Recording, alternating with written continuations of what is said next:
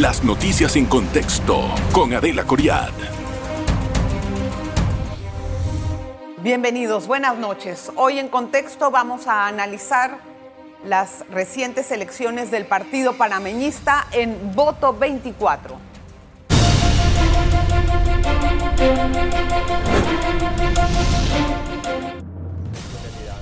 Con 100.000 votos, el partido prácticamente ratificó a su candidato para las presidenciales de mayo 2024, que es el señor José Isabel Blandón. No tuvo contrincantes, así como tampoco lo tuvo Willy Bermúdez, el candidato a alcalde. Algunos otros puestos, obviamente, sí tenían más de un candidato a elegir, diputados representantes y en algunas otras zonas del país alcaldes. ¿Qué significa esto para el panameñismo a la hora de negociar una alianza? Lo vamos a conversar con nuestro invitado, que es un virtual candidato, dicho sea de paso, del circuito 8-4 para eh, las elecciones. Gracias, don Adolfo Fulo Linares. Todo el mundo le dice Fulo, obvia la razón. Gracias. bueno, en verdad yo soy pelirrojo, no necesariamente fulo, pero, para aquí, como, aquí como los mexicanos güeros, ¿no? Así te dicen a todo lo que no sea pelo negro. Bueno, ahí más o menos ah. es, por lo menos distinto al café y al, y al negro. ¿Cuál es, cuál es el al cabello pues moreno, no? ¿Cuál es el análisis que hacen ustedes de las elecciones de ayer?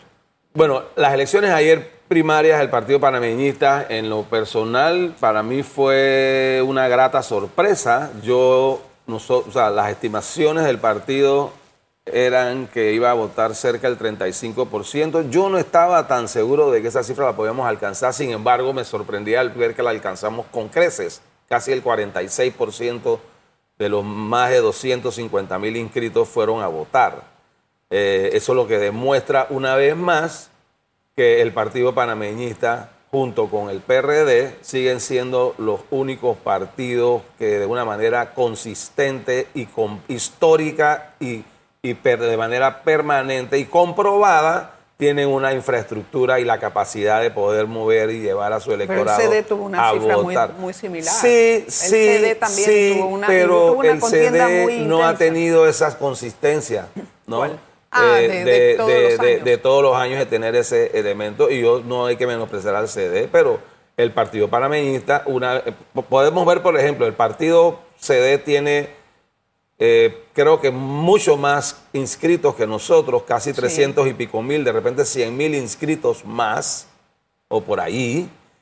Eh, el, Rómulo Rux como candidato presidencial sacó 75 mil votos en una contienda bastante reñida. Nosotros, eh, eh, José Blandón sacó 100 mil votos. Pero no se vale. Pero bueno, si se, vale, en la primaria. porque hubiera tenido alguien más que le hubiera hecho la competencia. Puede ser, bueno, puede la, competencia hubiera sacado 70 mil, 50 mil. o a lo mejor hubiera ido a votar más personas. Tal vez. ¿No? O sea, o a lo mejor hubiera ido a votar más personas y Blandón sigue sacando sus 100 mil y el otro hubiera sacado los demás. Pero entonces, pero digo, esos son los números fríos y crudos. No necesariamente un análisis político es así. Esos son simplemente hechos que entran como elementos, de valoración de una situación, ¿no? Entonces, en lo personal, eh, eh, que corrí para eh, diputado en el circuito 8-4, que es San Francisco, Parque Lefebre, Don Bosco, Guandía y, Río Abajo, hubo una contienda de 10 candidatos.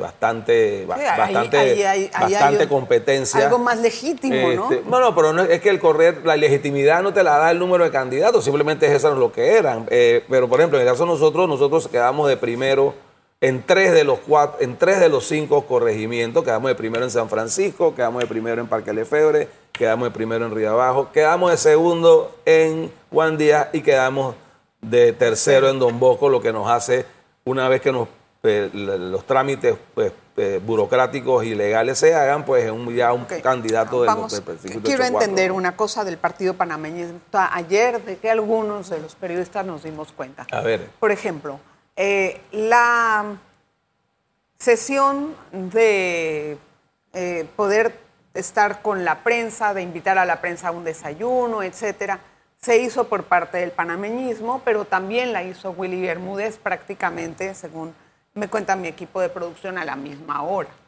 Entonces, es, eh, hay, hay, una, hay cierta eh, duda si es que existe alguna, algún tipo de distancia entre Willy y Blandón por algunos hechos que ocurrieron prácticamente como que de forma distinta. Eh, dos salones para dar un discurso, al final no, eh, dos desayunos a la misma hora, una misa a la que no atendió Brandón supuestamente. O sea, quiero entender qué está pasando. Bueno, yo en verdad no tenía idea de que habían habido reuniones con la prensa así formalmente como tú planteas, en la mañana, pero, en la mañanita, pero yo, yo creo que digo, eh, la relación entre Willy Bermúdez y José Blandón, a mi criterio, es bastante cordial y de amistad. Inclusive recordaremos que eh, Guillermo Willy Bermúdez entra al panameñista, bueno, entra primero a laborar o se involucra con el partido panameñista luego de una invitación de José Blandón a, que lo apoyara en su campaña y después termina como secretario general de la alcaldía. Luego se inscribe y sale representante de Don Bosco. Eh, y ellos, ah, eh, yo creo que tienen una relación bastante normal y, y bastante amical. Que hayan hecho eventos diferentes, a lo mejor puede ser que son dos campañas que están muy bien estructuradas eh, y cada uno pues ha querido llevar una agenda, pero, pero es una agenda específica en ese tema. Pero por ejemplo, en el día de ayer sí habían dos salones, pero uno estaba al lado del otro. Era un evento. ¿para qué tú tienes dos salones? Uno para el del Yo no sé, habría que preguntarle ahí. Pero y después al final el que cierra el evento fue Willy. Al, ¿no? Al, ¿No, pero al fue final, bueno, al final, bueno, yo en verdad no, yo estaba ahí, pero yo estaba era un poquito como el hyperactivo de toda la cuestión y yo creo que fue un evento muy, muy, muy, muy bien todo el mundo estaba muy animado. Eh, en un momento cuando habló José Blandón, todo el mundo estaba del lado de, ese lado y creo que no sé si Guillermo habló en el otro salón, no me acuerdo en verdad, pero en los dos, los dos discursos fueron, fueron escuchados por todos. Eran salones conjuntos, a lo mejor es por un tema de espacio. Eh, pero yo creo que llama la atención ese tipo Bueno, puede ser. Ah, habría que preguntarle a los que manejan, habría que preguntarle a los que manejan ese tema por qué lo hicieron así. Yo en verdad no sé. Lo que sí es verdad es que el partido panameñista demostró ayer que es un partido eh, de los contendores para la presidencia de la República. Eh, no va a haber una alianza opositora sin el partido panameñista que sea exitosa a nuestro criterio. Yo en lo personal eh, estoy a favor de que vayamos a una alianza con el CD y con el, y con el, y con el, partido país. que es una alianza que se ha venido conversando de varios días. Eh, yo creo que tanto el CD como el panameñismo se necesitan ambos si quieren ser gobierno en el 2024. Me gustaría entrar en el, en el tema de las alianzas, pero al regresar de la pausa tenemos que hacer un breve espacio. Regresamos enseguida.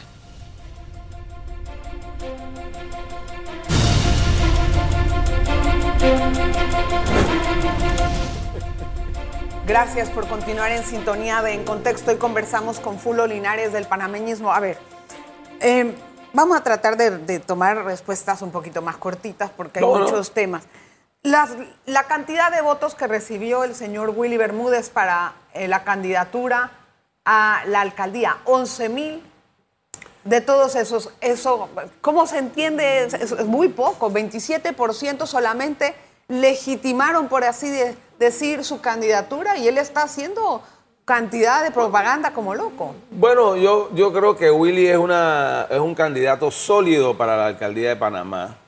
Eh, es hoy en día el único candidato alcalde, o el, somos el único partido que sometimos a una primaria, sometimos a una primaria a un candidato alcalde del municipio de Panamá, lo que le da una fortaleza. Pero tiene 27% dentro del partido. Puede ser que... ¿Por qué es sólido? Puedes, bueno, porque, porque se sometió al escrutinio público de sus partidos, cosa que no han hecho los otros y que y si son y si van a, y si van a aspirar a ser alcalde van a ser designados de a dedo, a diferencia de Willy que lo hizo eh, de, eh, sometiendo su candidatura. Y ahí viene sí hubo, de repente, a lo mejor había una aspiración de sacar un poco más de votos, pero eso puede ser por factores varios, eh, no tan importantes. Willy es una persona que también, además del arraigo dentro del partido panameñista, tiene una proyección hacia afuera del partido muy positiva, lo que también es importantísimo para cualquier cargo de elección que uno quiera aspirar, no solamente venderse dentro de su propio partido.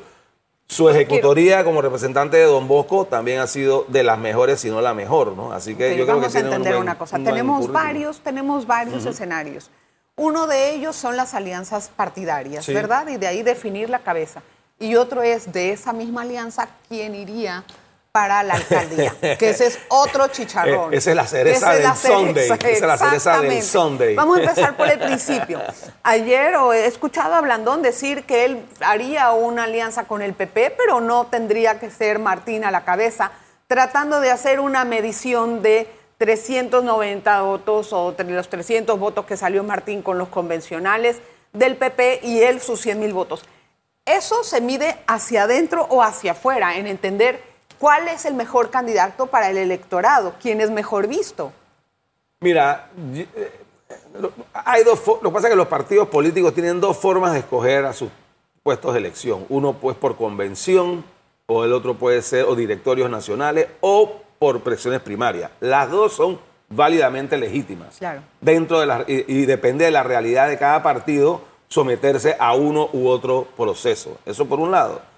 Eh, lo que José Blandón ha dicho, y no es la primera vez que lo ha dicho, es que él, está, él, él apoya, igual que la gran mayoría del partido, si no todos, apoyamos es con la conformar una gran alianza opositora que inclusive puede trascender o ir más allá que solamente CD, panameñismo, país.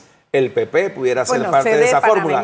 Yo, sí, yo en lo personal, yo no veo al PP eh, yendo a una alianza porque yo creo que su, su realidad política, y es una Pero opinión muy personal, yo creo que la, realidad política del PP es, es ir, a, la, ir a, a una eh, campaña presidencial con candidato propio y teniendo a Martín Torrijos, que es un líder probado, que fue expresidente, que lo más seguro le va a sacar bastante voto al PRD, van a tener ellos una probabilidad de subsistir como partidos bueno, políticos. Pero eso es diferente. Bueno, ¿no? pero es que ¿Podría ganar Martín solo? eh, mira, si hay algo que yo aprendí en política es que uno no puede estar jugando con una bolita mágica. Martín es, un, es una persona que ya ha sido un líder probado, fue expresidente, eh, tiene, eh, yo creo que hay gran parte, yo creo que por lo menos una tercera parte del PRD se va a ir Bueno, con pero él. eso. Que llegue o no, hay que ver cómo va a ser el comportamiento Entonces, de los ¿cómo- cómo independientes, haría- pero de que es un contendor, es un contendor. ¿Cómo Yo lo haría- veo como un contendor. ¿Cómo haría el panameñismo juntarse con el PP sin Martín? No Bueno, yo no nada. veo al PRD, no, yo repito, yo no veo al PP en una alianza con nadie. Entonces, ¿por qué saca eso Blandón? Bueno, porque yo porque Blandón siempre se ha caracterizado por ser un político que eh, eh, trata de hablar con todo el mundo. Yo creo que eso es parte de lo que uno debe hacer Pero tratas siempre. de hablar, pero tiene el, pero ese partido ya tiene un abanderado. Él no puede llegar y decir, bueno, como tú tienes menos gente que Bueno. te votó y yo tengo más 100 mil, entonces Bueno, yo yo, voy a no la creo cabeza. que José haya dicho eso per se. Eh, yo creo que la legitimidad de Martín Torrijos como candidato a presidente es la misma legitimidad que tiene José Blandón y la misma que tiene Rómulo Rux. Nadie quita los eso, tres son candidatos entender. y los tres tienen derecho a sentarla. Le tocará a cada uno decidir si se sienta o no se sienta. Y esa gran alianza opositora, ¿es opositora contra quién? ¿Contra el gobierno? ¿Contra Martinelli? ¿A quién Bueno, está no, oponiendo yo- yo- esa yo alianza? creo que la, no, la alianza opositora es contra el gobierno actual del PRD. O sea, Martinelli es una coyuntura muy sui generis que tenemos, pero yo creo que esa coyuntura solita se va a ir disolviendo. Yo, yo soy de la opinión de que él al final no va a poder correr, no lo van a poder postular materia legal está. por materias legales. Esa es mi opinión personal. ¿no? Yo sin tratar, ah, puede, puede ser que suceda lo contrario, pero yo hace seis meses pensaba que sí iba a correr. Pero ahora- pareciera que ahora, por, por, por el fallo este que se dio y, y la jueza en cierta forma evitó que se dilatara más de lo normal, pues sacó un fallo en primera instancia que puede abrir la puerta para que se dé un fallo en segunda instancia e incluyendo una casación antes de las elecciones del 5 de mayo. dice- Sigue siendo un question mark, sigue siendo un Claro, inter- signo interrogación, pero a mi criterio yo lo veo más factible. Así que yo creo que, y al final yo no veo a RM corriendo con Martinelli, sino más bien pegándose al PRD que, que Iván Panay y Aníbal Ábrego tienen pues Por lo una- menos si no corre- re- si no corre Martín, lo ven pegándose con yo el lo PRD. veo pegándose con el PRD porque hay una afinidad inclusive marital Bueno, entre pero ahí hay una. eso, ¿no? per- Perdón, pero si se pegan con el PRD en cuestión de membresía, ahí tienen una- un, un tajo importantísimo. No, bueno, el RM tiene casi 250 mil Por inscritos. eso, Sí, y sí, el- pero bueno, y el pero en Panamá hay que aprender, mira, eh, históricamente, 700,000. con excepción con excepción del PRD, bueno, el, el- históricamente el PRD, por ejemplo, a pesar de que tiene 750 mil inscritos, o cuando ha tenido 500 mil inscritos, o cuando ha tenido 250 mil Sí. inscritos, su tendencia es que el PRD tiene un sólido 35-30% de Bueno, su es bastante. los de Bastante. los de. Nosotros como panameñismo hemos tenido, somos un partido que, que sacamos, básicamente tenemos una, una, una solidez en base a no nuestra estructura alta. bastante alta ¿Cuánto también. es la del panameñismo No, según pero ustedes? como el 40% más. Nosotros tenemos un, un partido bien tradicional, de los, de los miembros del partido que votan. Sí, ¿no? pero ¿cuánto es el porcentaje a la hora de medirlo en, en la elección? ¿10%, 5%? Bueno, el, hab- trein- el habría 30 que ver. es del Pero PRD. Lo que te estoy diciendo es el punto al que voy, 5%. el punto al que voy, Alita, más que en las cifras per se, el punto al que voy es que tú no necesariamente los inscritos de un partido te van a votar siempre Pero por ese por lo partido. bueno, pero depende cómo está el, el- el panorama. ¿Estamos de acuerdo? Ahí, ahí ¿no? hubo un... Hay ahí una- bueno, en el caso del PRD, yo veo en peligro, que, yo- no en peligro, yo veo que en el caso del PRD puede ser la primera vez que el PRD no saque su, su tradicional Porque está 30%, Martín al porque, lado. no, y tienes a Zulay Rodríguez, tienes a Martín Torrijos, o sea, Zulay es- viene del PRD y va Sí. a ser candidata a independiente. Sí, Entonces correcto. tienes a dos candidatos del PRD corriendo fuera del partido, eso obviamente pareciera que va a afectar o le va a quitar votos a quién? Al candidato de gobierno. Vamos a, vamos a tratar de analizar el tema de los alcaldes. ¿Cómo no? Que ¿Cómo está ardiendo ese tema. Ah, sí, no. Bueno, no- Pero bueno, pero a la vuelta, a la vuelta, Sí, sí, sí, don sí. Fulo. El Fulo quiere hablar de todo. Vamos a una Bien. pausa. Regresamos enseguida.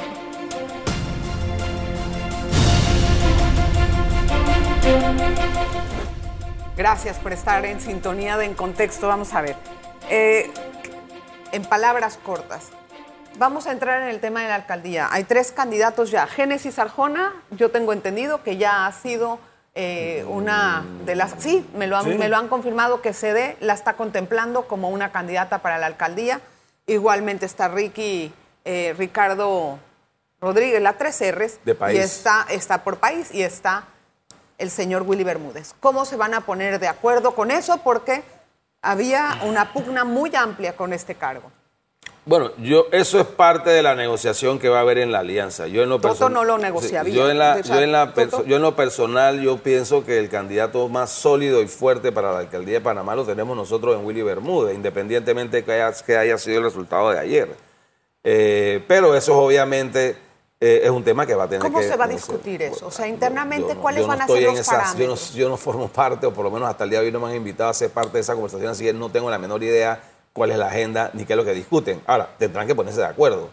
Eh, Sí, hay que ver cómo, o sea, cuáles van a ser los parámetros para medir un candidato de la alcaldía, que es un puesto de los más peleados, y entonces ahí ya hay tres que están yo, yo seguros creo que van. que ah, Willy Bermúdez, uno, electo por primarias, es una ventaja. Pues, ¿por qué no dos, ponen a los dos, tres a elección popular y que, la- la- que sea el bueno, electorado quien se, vote se ha hablado muchas veces de un ejercicio que tendría, requeriría la, la aprobación del Tribunal Electoral de hacer una especie de elecciones internas de alianza para determinar eh, quién va a ser un candidato específico, que puede ser para presidente y puede ser para alcalde. Eso podría ser una opción. Pero eso ya ya requiere. en esta vuelta no va a dar chance. Eso va a requerir otra, es algo novedoso, pero eso, el mismo José lo ha dicho un par de veces, así que, pero Hubiera eso va a ser en la, en la mesa. Aunque ahí es un poco difícil de medir esa fuerza porque cada partido tiene diferentes adherentes. Entonces, cada partido va a votar por su propio Y candidato. está la no es- realidad de que si vas o sea, a permitir que también voten gente no Sí. inscritos, porque también esa es otra opción Ah, bueno, que creo imagínate, que, te- pues que una, sería... una preelección. Porque no, Eh, Argentina lo hace, no, lo hace en otros países. Sí. Eh, Juan Carlos Varela no fue a votar. ¿Cómo entiende usted eso? Mira, el, el- el ejercicio del voto es un derecho y un deber ciudadano y, el, y el cada ciudadano lo ejerce a su criterio y Pero a conciencia. Yo Es creo, yo en lo personal hubiera ido a votar, pero yo me imagino que él está ahora mismo... Fue me- su hermano, fueron gente de su, son, fueron otros Yo me imagino que él está ahora mismo metido 100% tratando de arreglar su situación, ¿no? Con los Estados ¿Cómo Unidos, ¿no? afecta al partido panameñista el hecho de que él haya sido declarado por el Departamento de Estado como una persona yo, corrupta? yo no creo que afecte al partido per se de la misma forma en que el tema de Ricardo Martinelli afecte a RM o a CD per se, de la misma forma que en su momento cuando le quitaron las visas a otros expresidentes como Pérez Valladares o, o- o- Pero o- Pérez eh, Valladares no Víctor Juliao contienda. como ministro, Winnie Espadafora como magistrado de la Corte, per se afecte a un partido político. Lo que sí es una realidad, y yo sí creo que hay que en un momento plantearlo, es que si bien es cierto todo país tiene el derecho a poner en la lista que él quiera a cualquier ciudadano, no puede ser que eh, se coja la costumbre de estar poniendo a exfuncionarios o a funcionarios de, alto cargo en unas listas sobre pretexto de que son corruptos y el país que lo pone entonces no da los, las pruebas o la información documental en base a la cual ellos hicieron eso para que aquí el país donde viven ellos pueda juzgarlos. ¿no? pero- Porque se puede convertir en una especie de arma de chantaje geopolítico. Yo no estoy defendiendo ni acusando a nadie. Lo que sí yo creo que como país soberano, Panamá le debe decir, señor, ok, está bien, pero mándame la información que tiene para entonces yo juzgarlo acá Bueno, y aquí hay valorar un eso. proceso porque- por Odebrecht. Ya hay uno. Bueno. O sea, ahí no es que pero no de se todas maneras, yo, Pero yo- él dice tú que- te que imaginas que, Pan- tú te imaginas que. Panamá hiciera una lista y pusiera a- al presidente, al hijo del presidente Biden, Hunter Biden, Ajá. y lo pusiera en una lista de corrupto y no sé qué por, su, por lo que se encontró en su laptop del infierno. Yo te aseguro que si el embajador de Panamá en Estados Unidos diera una declaración sobre ese tema, lo declaran persona non grata y lo sacan del país. Entonces nosotros debiéramos hacer lo mismo en el sentido de decirle, no tenemos que declararlo non grata al embajador americano, porque yo la aprecio y encima es puertorriqueña y tú sabes que nosotros somos salseros como ellos allá también.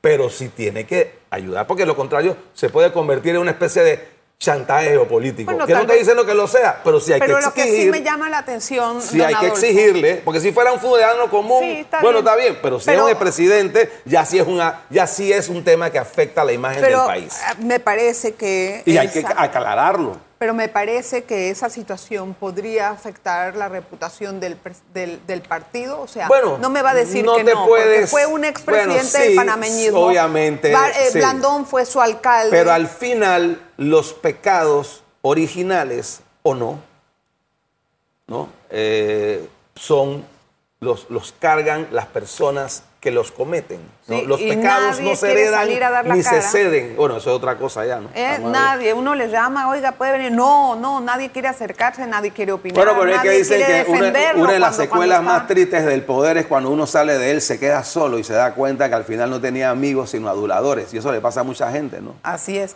Ah. Como diputado, ¿cuál va a ser su principal objetivo? Bueno, yo creo que yo creo que en este país el- la figura del diputado está totalmente distorsionada y en, y en principio se le valora simplemente por las leyes que hacen cuando aquí en Panamá el problema no es un problema. Aquí en Panamá lo que tenemos es demasiadas leyes y yo creo que lo que se necesitan es diputados que en verdad hagan peso y contrapeso al Ejecutivo eh, cuando en uso de sus facultades abusa del poder y sobre todo en contra de las realidades. Y aquí tú nunca ves que se cuestionen a los ministros, que se le cuestionen a los funcionarios Sí, públicos. Muy poquitas veces. entre comillas. Exactamente. y yo creo que sí. hay que hacer una verdadera Se la pasan fiscalización. hablando de su circuito Segundo, yo soy, yo, estoy, yo soy un convencido. Voy a romper la tabla. Yo soy, yo soy un convencido de que el presupuesto de la Asamblea hay que reducirlo por lo menos a la mitad.